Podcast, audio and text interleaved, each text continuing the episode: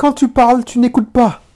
Je te répète, quand tu parles, tu n'écoutes pas. Une émission qui fait écho à la précédente. Donc, euh, si tu n'as pas écouté la précédente, ben, écoute-la, fais pause et écoute-la.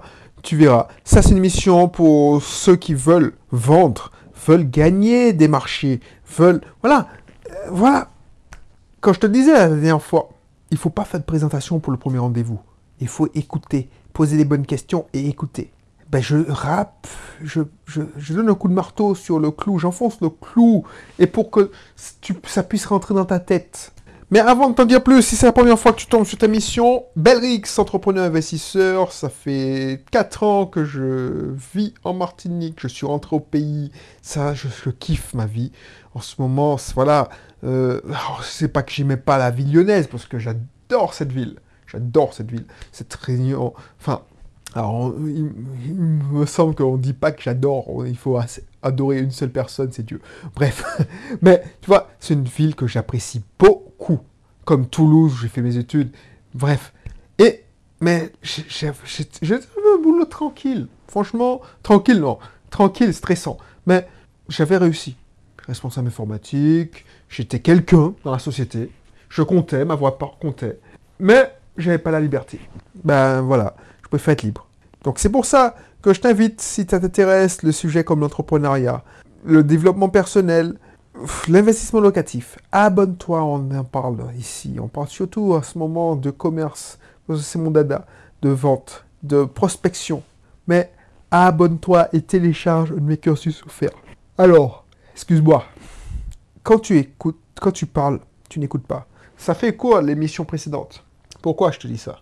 Pourquoi je te dis ça? Parce que les commerciaux ont tendance à parler trop. Pourquoi? Parce qu'ils... C'est ça le, stéréotype du, commercial. C'est le mec qui a la tchatch.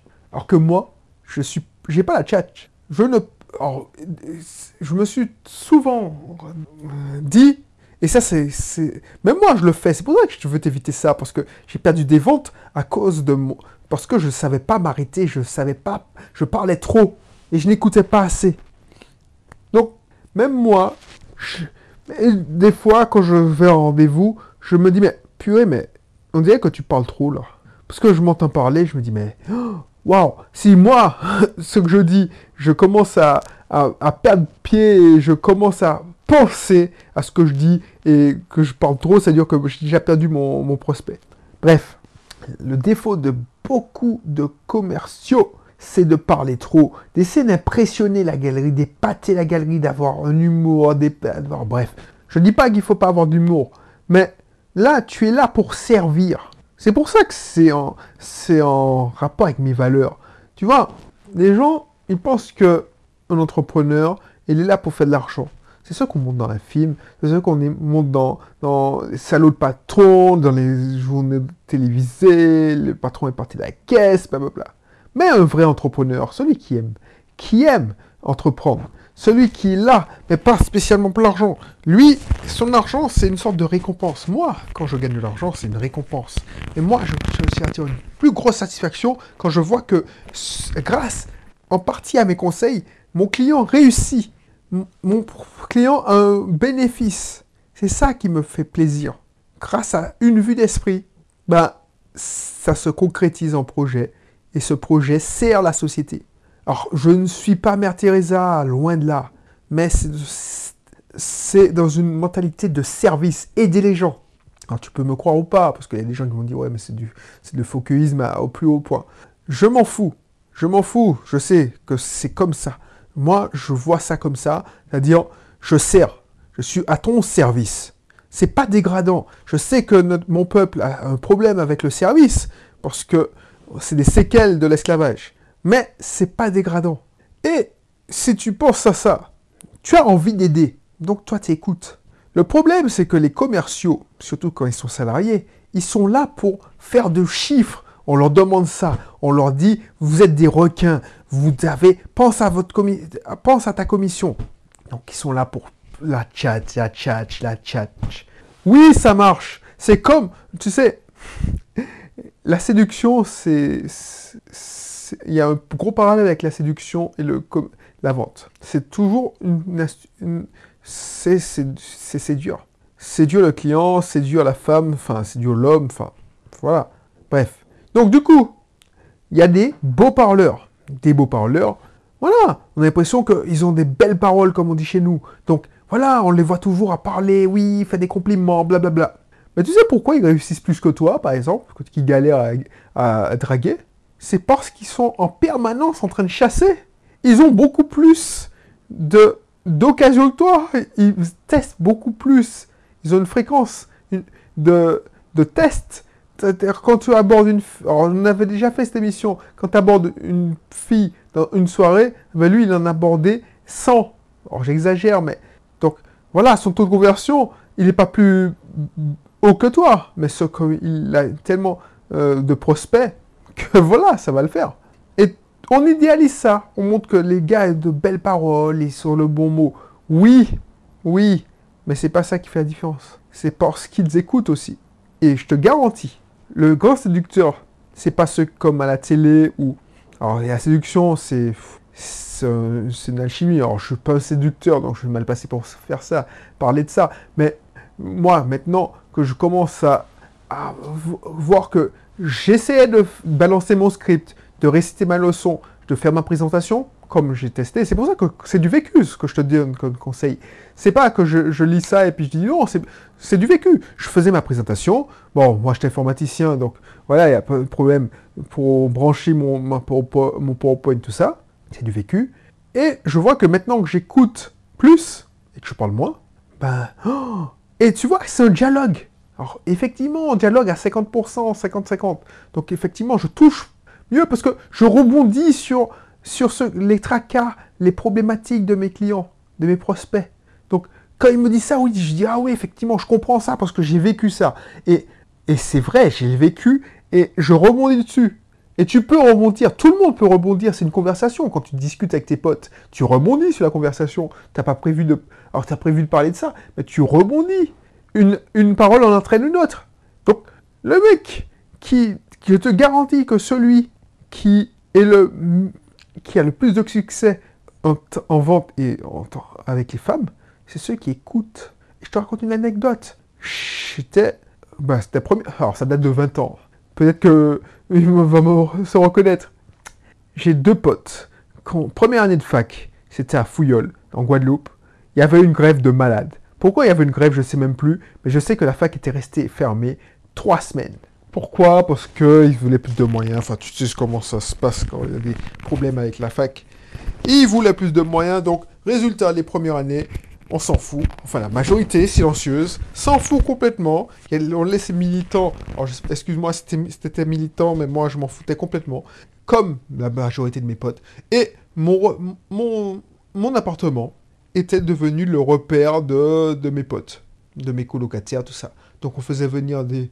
des il y avait des filles, des gars. Enfin, moi, j'étais gros, timide, enfin bref. Donc, j'étais le guide de service. J'étais timide, blablabla. Donc j'étais aux premières loges pour observer, mais, oh, moi, j'ai passé une partie de mon adolescence et de ma vie de jeunes adultes dans un documentaire, un ethnologue. C'est-à-dire que j'observais, je prenais pas part à, aux, relations humaines parce que voilà, j'étais dans mon coin et pour moi c'était no way. Donc j'ai observé deux techniques d'approche. Un pote qui fait le gros coco. C'est-à-dire que le gros coco, c'est je suis le plus fort, je suis le plus gros, je suis lourd, je balance des, compliments pour montrer que je suis vraiment, vraiment, vraiment, vraiment intéressé par cette fille. Vraiment. Donc je parle, je montre que je suis boss, que je... Ok. Je fais le crachoir. Je tiens le crachoir, je montre que je suis plus intelligent, je casse mes, camarades pour montrer que je suis le gars qui a le meilleur humour. Les gens rient. Ok, tu es boss. Donc le mec était sur une... Mon pote était sur une fille assez mignonne. Et voilà. Et pour... On avait Alors je peut-être que je t'ai raconté cette histoire. On avait besoin d'un quatrième gars pour jouer à la belote. Et on invite un mec timide. Qui parle pas, qui écoute. Figure-toi que cette fille-là a flashé sur le mec timide qui parle pas, qui... et c'est ça. Donc tout le monde dit oui, euh, c'est les plus gros blagueurs. Oui, le blagueur va avoir Vu qu'il insiste trop, qu'il insiste tellement, il s'arrête pas à une... Mais les gens qui auront le plus de succès, c'est ceux qui écoutent, qui discutent et qui donnent des conseils. Alors oui, il faut présenter bien, parce que moi, j'en ai écouté des filles. pour se trahir pas un secret. J'en ai écouté des filles. Je m'appelle Audrey. Donc les filles se disaient, ouais, c'est une bonne copine. tu vois, les mecs, enfin, voilà, le raccourci, soit c'était... Alors que j'ai jamais dit que j'étais gay, mais bon, dans la tête des gens, je suis gay. Ou je suis le bon pote. Parce que voilà, je suis... J'étais gros, enfin... Donc j'en ai écouté. Alors ça, marche pas à tous les coups, parce que... Mais il faut... Il n'y a pas que ça. Il faut aussi avoir des, expressions où il faut être aussi sûr de lui et sûr de soi et aussi présenter l'offre. Parce que moi, j'écoutais, mais quand une fille m'intéressait, je présentais pas mon offre. Donc, je, ne donnais pas des clauses, des phrases de closing, parce que je compare ça, c'est un parallèle hein, avec euh, la vente. Donc, je faisais qu'écouter, je donnais des conseils, je rebondissais, je montrais que je comprenais la problématique, mais je proposais pas de solution. Imagine que je revienne dans mon. Imagine, comme dans les films là, comme dans les films de Noël, souvent. Tu sais, quand il y a des gars qui se réveillent au soir de Noël, ils disent « Ouais, j'aurais aimé être blablabla. » Et puis ils seraient euh, comme euh, Retour vers le futur, mais tu vois, ils, se retrouvent dans leur corps de, de, de gamins de 15 ans, 16 ans. T'imagines, avec ces connaissances, ben, je te garantis que j'aurais un taux de conversion de beaucoup, enfin, supérieur Enfin, c'était pas difficile d'avoir un taux de conversion supérieur, mais je supporte significativement supérieur si je closais la vente, c'est-à-dire je faisais ma proposition. Mais je ne faisais jamais de proposition. Donc, effectivement, écouter, ça suffit pas. Il faut écouter, comprendre la problématique et surtout faire sa présentation. Tu vois, quand tu, quand tu écoutes, tu, as, tu apprends la problématique et adapter, présenter la solution que tu as en catalogue, quand tu es en stock, le service qui pourra résoudre ce problème. Tu vois, ça c'est la technique. Mon pote qui faisait le gros coco, excusez, il me pardonnera. Le mec, il, sortait la mitrailleuse en essayant d'arroser le plus possible pour dire, tiens, au bout d'un moment, il y aura une de mes paroles qui va se faire céder. Il a suffi de trois ou quatre phrases où la fille, elle a eu une oreille attentive. Elle expliquait sa problématique, qu'elle ne trouvait pas un gars comme ça, comme ça, comme ça. Mon pote timide, puisque c'était mes deux potes, a écouté et a fait sa proposition. Et il est sorti avec elle. c'est trop simple. C'est exactement la même chose en vente. Tu parles trop, tu n'apprends pas. Tu n'apprends pas. Tu... Enfin, je sais pas, moi j'étais rendez-vous client hier. J'ai fait ma présentation, oui, mais après avoir écouté le client, le prospect qui est devenu client. Je suis pas là pour vendre. Je suis pas là pour aider. C'est horrible que les gens ils pensent que je dis que c'est un argument de vente. Mais ça m'est déjà arrivé. On a... Ben voilà, je ne peux rien faire pour vous. Ben voilà, euh, désolé. Ben Peut-être que quelqu'un qui peut résoudre votre problème. Et puis voilà. Mais je ne veux pas là pour vendre, pour vendre, pour faire mes chiffres. Et ça, le confort d'avoir plusieurs systèmes. Parce que si c'est pas ce système qui, me fait gagner de l'argent aujourd'hui, ben ce serait l'autre mais je ne suis pas là à la commission, je n'ai pas... Et tu sais très bien, les commerciaux qui pensent qu'à leur commission, eh ben, ils n'arrivent à rien. Ils vendent pas, ils sont stressés. Voilà, donc je te laisse ma formation prospection de malade. Alors je ne sais pas comment je vais la renommer, mais c'est comme ça que je l'applique. Prospection de malade, prospecter comme malade. Qui fait partie aussi du club privé. Donc je te laisse faire, et puis je te dis à bientôt pour un prochain numéro. Allez, bye bye.